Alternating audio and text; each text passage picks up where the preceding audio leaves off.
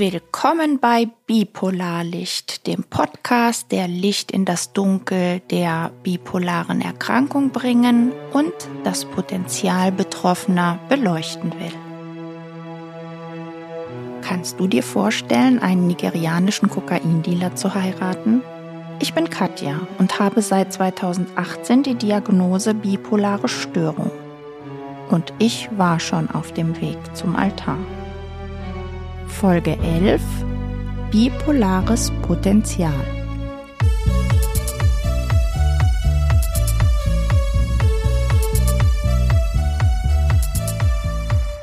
Wie bin ich dahin gekommen zum jetzigen Zustand, der ja hauptsächlich gut ist, ja, der ähm, ein Leben möglich macht, in dem ich zufrieden und überwiegend glücklich leben kann.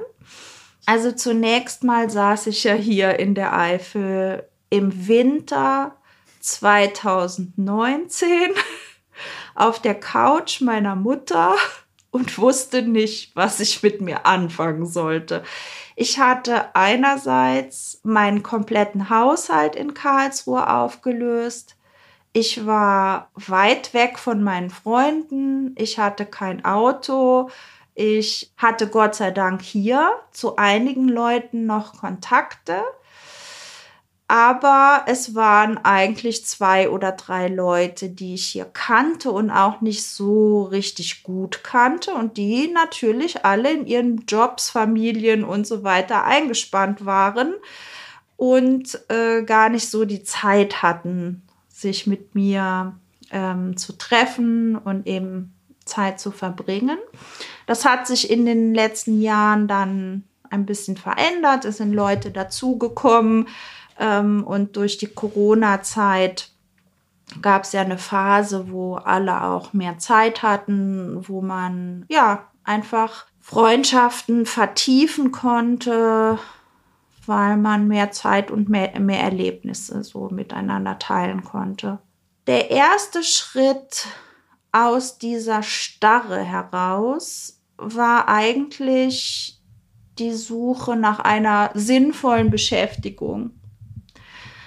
Und ich hatte zuerst die Idee, ach, wenn ich jetzt Zeit habe und äh, ich habe mir ähm, Internet bei meiner Mutter einrichten lassen, ähm, dann könnte ich ja jetzt mal gucken, ob ich meine Fremdsprachenkenntnisse hier weiter ausbauen und verbessern kann.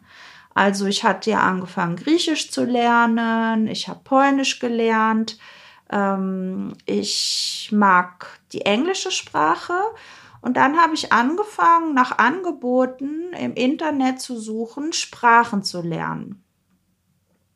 Und bei der Gelegenheit bin ich dann auf die Sprachschule gestoßen, die online auch Deutschunterricht angeboten hat und ähm, habe mich bei dieser Sprachschule beworben. Hatte eine Freundin in Polen, Gott sei Dank, die in diesem E-Learning-Business schon Erfahrung hatte.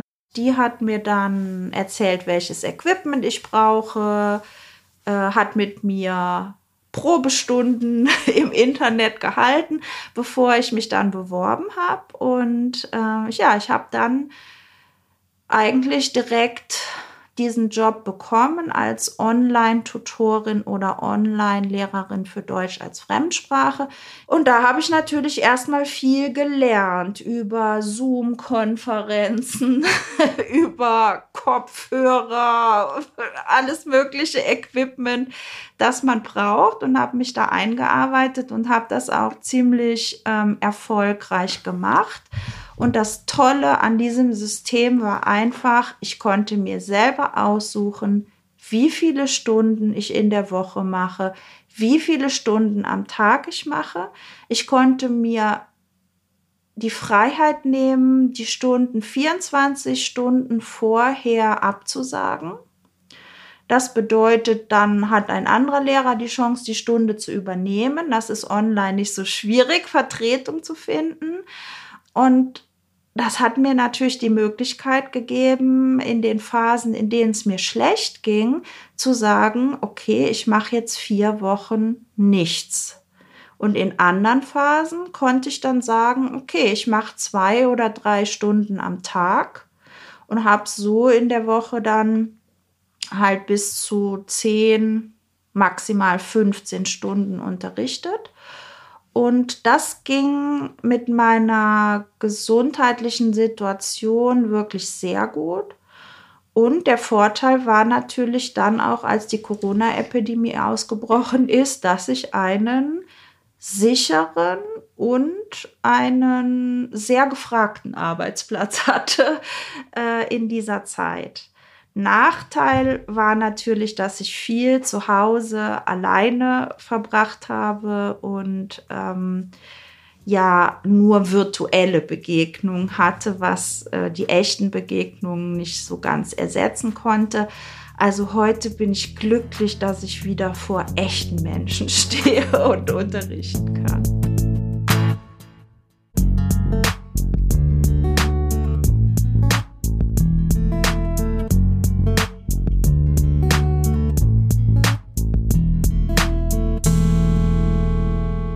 Ist es aber doch auch so, dass du lange im Beamtenverhältnis warst und eine Frühpension bekommst.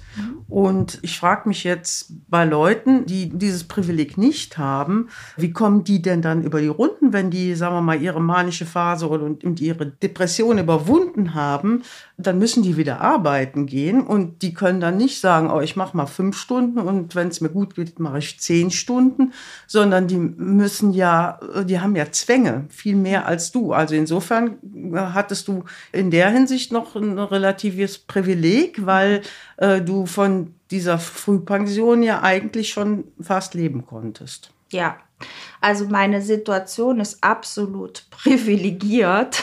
Wenn man davon absieht, dass das Berufsleben einer Lehrerin für einen Menschen mit einer bipolaren Erkrankung absolut nicht förderlich ist und ich natürlich dadurch, dass ich die Diagnose sehr lange nicht bekommen habe, wirklich in schreckliche Phasen geraten bin, ähm, kann man aber jetzt sagen, natürlich eine Pension, auch die kleinste Pension, die eine Studienrätin beziehen kann, ist ein gutes finanzielles Polster und ähm, das auf Lebenszeit.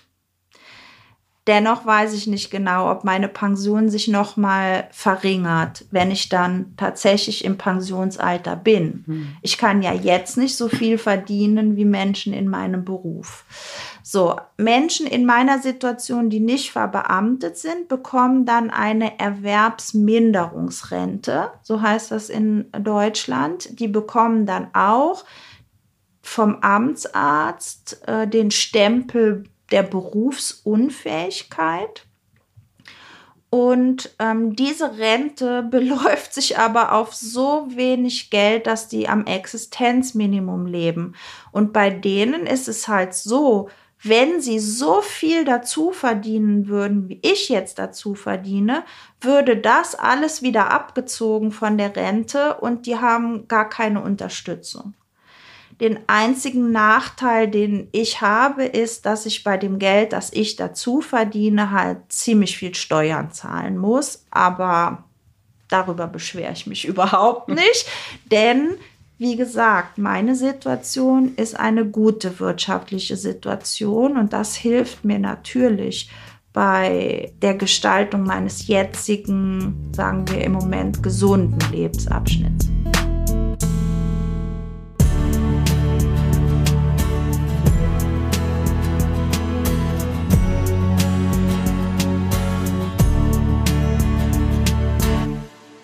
Natürlich heißt das auch, dass die soziale Teilhabe von mir ganz anders aussieht, ne, als die soziale Teilhabe von Menschen, die quasi von Bürgergeld leben. Ja, ich kann mit meinen Freunden essen gehen, ich kann mit meinen Freunden in Urlaub fahren, äh, ich kann äh, ja ganz anders ähm, soziale Kontakte pflegen als Menschen, die diese Erkrankung haben und die zusätzlich noch am Existenzminimum herumkrebsen. Und ähm, ja, es geht mir aber auch darum, für diese Menschen Verständnis zu schaffen mit diesem Podcast. Selbst wenn ich in einer guten Lage bin, heißt das trotzdem, für viele Menschen mit der bipolaren Erkrankung ist das Leben nicht nur aus gesundheitlicher Hinsicht sehr, sehr schwierig.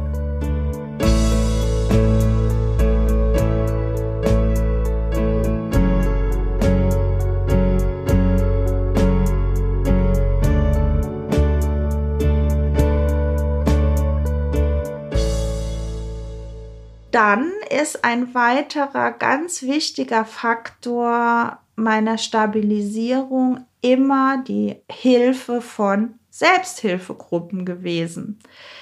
Denn schon aus der Klinik heraus in Karlsruhe habe ich den Kontakt gefunden zu der wichtigsten Selbsthilfegruppe, die mich in den letzten Jahren unterstützt hat und für die ich ja auch diesen Podcast jetzt mache. Das ist die ähm, Selbsthilfegruppe Bipolar Karlsruhe. Die haben zu dieser Zeit, wo ich noch in Karlsruhe lebte, zweimal im Monat ein Treffen angeboten, zwei Stunden, einen Austausch für Menschen äh, mit unserer Symptomatik, mit unseren Problemen, indem wir uns gegenseitig zugehört und unterstützt haben. Und das Tolle war, dass in der Corona-Krise die Gruppe sich einverstanden erklärt hat, Online-Treffen zu organisieren. Und so konnte ich selbst ohne Auto in der Eifel teilnehmen an den Gruppentreffen meiner Selbsthilfegruppe in Karlsruhe. Und daraus ist eigentlich dann auch die Idee zu dem Podcast entstanden.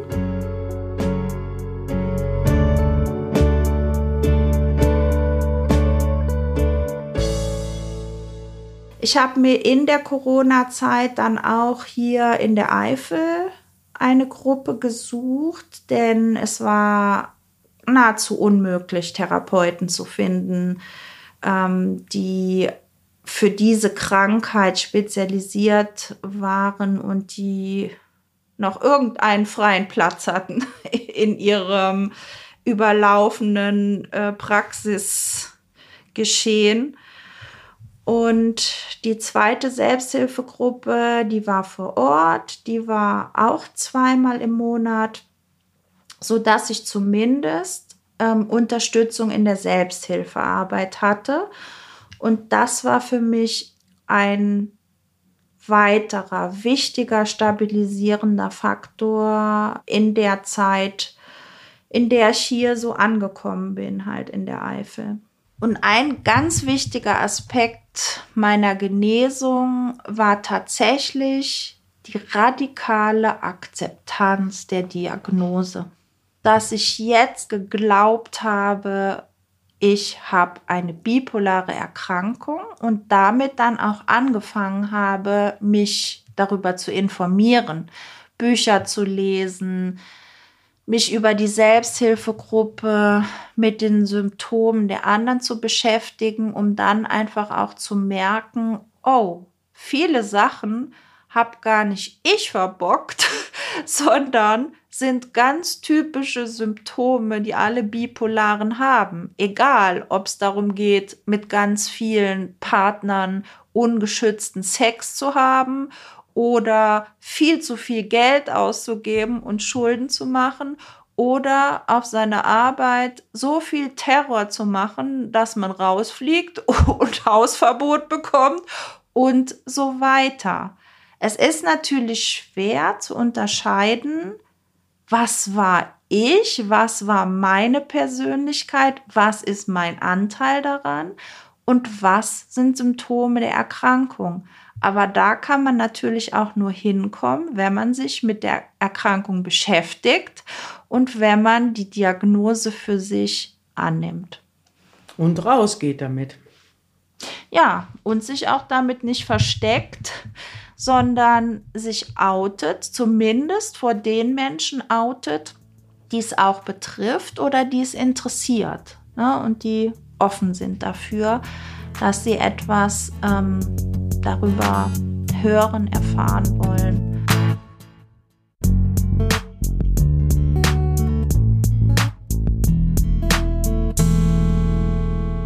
Im Herbst 2019 hatte ich nochmal die Möglichkeit zu einem Urlaub auf Zypern. Zur Genesung trägt bei mir sehr Sonne, Meer, Entspannung, einfach ganz woanders sein bei. Und ähm, das hat tatsächlich nochmal ja eigentlich wie ein Kuraufenthalt gewirkt, ähm, auch wenn die Situation da nicht einfach war. Denn auch auf Zypern hatten Leute Kontakt mit mir abgebrochen, als ich in der manischen Phase da durch die Gegend geflippt bin, sage ich mal. Ich war ja leider in meiner Manie auch zwei Wochen auf Zypern und ähm, habe tatsächlich auch da eine gute Freundin verloren. Die Familie meines Ex-Freundes wollte mich nicht mehr sehen, was mich ziemlich traurig gemacht hat. Und ähm, also es war jetzt nicht so, dass Zypern für mich einfach nur frei von Erinnerungen und negativen Emotionen war, sondern meine Geschichte hat mich auch bis dahin verfolgt und meine Diagnose. Und da konnte ich aber auf viel weniger Verständnis für die Erkrankung ähm, zählen, als ich das in Deutschland konnte, weil ja im Mittelmeerraum sind psychische Erkrankungen immer noch viel stärker stigmatisiert und ähm, die Menschen wollen einfach damit gar nichts zu tun haben. Und damit hieß es auch, sie wollten mit mir nichts mehr zu tun haben.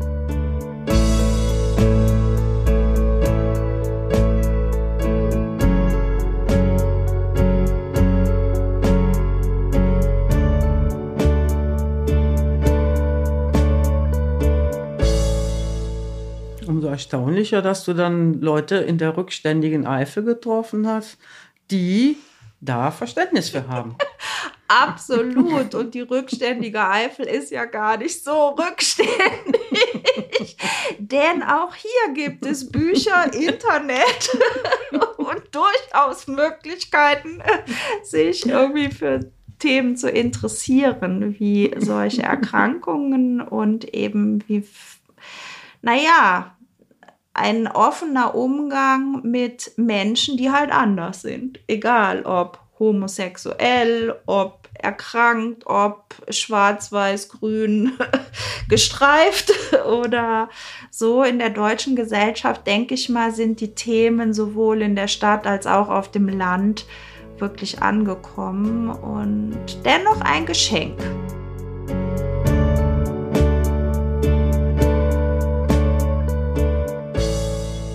Im Sommer 2020 hat mich dann mein Projektpartner, der Michael, in der Eifel besucht.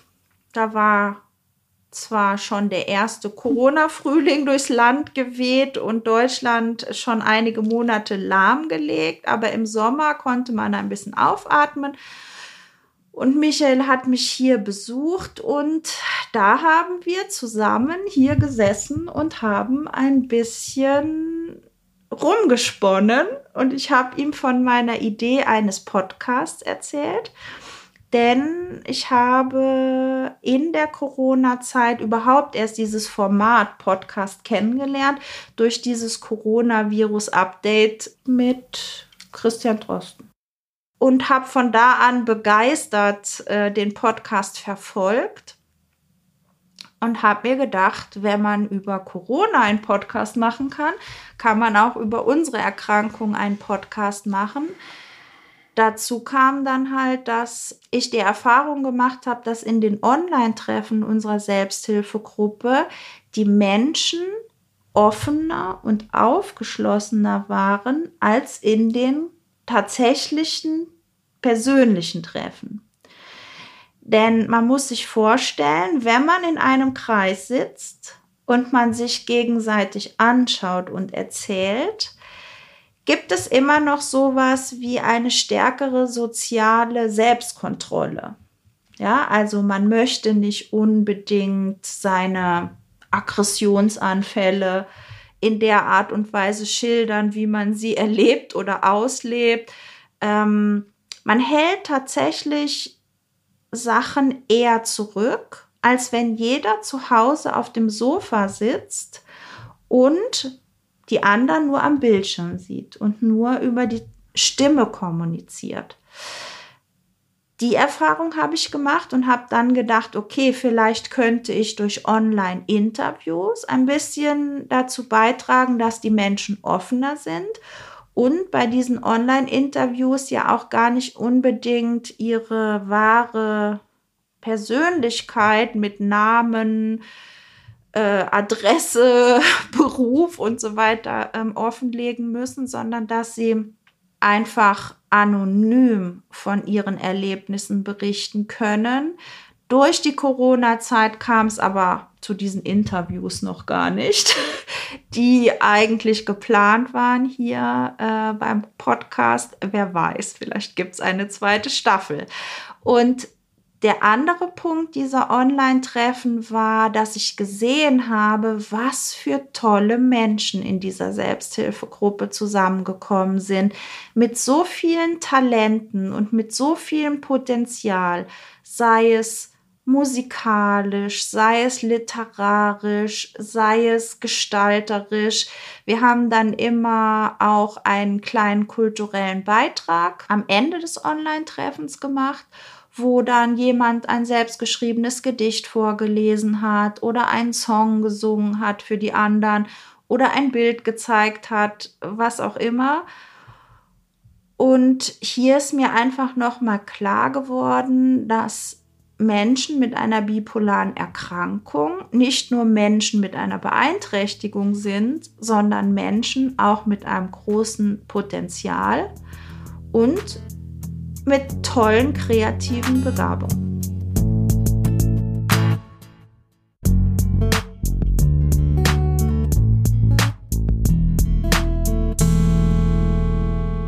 Naja, diese Menschen mussten sich ja auch äh, wegen ihrer Erkrankung mit sich selbst auseinandersetzen. Vielleicht mehr als jemand äh, aus der normalen Welt. Mhm, genau. Und also mit diesen therapeutischen Auseinandersetzungen, die die Psychotherapie bietet und die natürlich auch Klinikaufenthalte bieten in Form von Malen, Tanzen. Gute Kliniken bieten sehr viele Formen des kreativen Umgangs an ähm, mit den Symptomen, unter denen man leidet dass daraus natürlich auch eine Förderung von Talenten entsteht und man ja insgesamt, wenn man sich Kunst anschaut, oft das Gefühl hat, dass aus Defiziten heraus oder aus dem Leiden heraus die schönsten Lieder und Kunstwerke entstehen.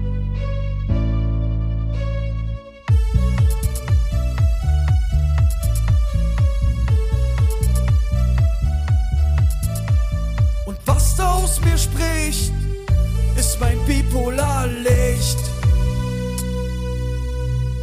Das Bipolarlicht wird produziert von Katja Höger im Rahmen der Selbsthilfegruppe Bipolar Karlsruhe mit Unterstützung von Michael Wagner und Ute Bausch.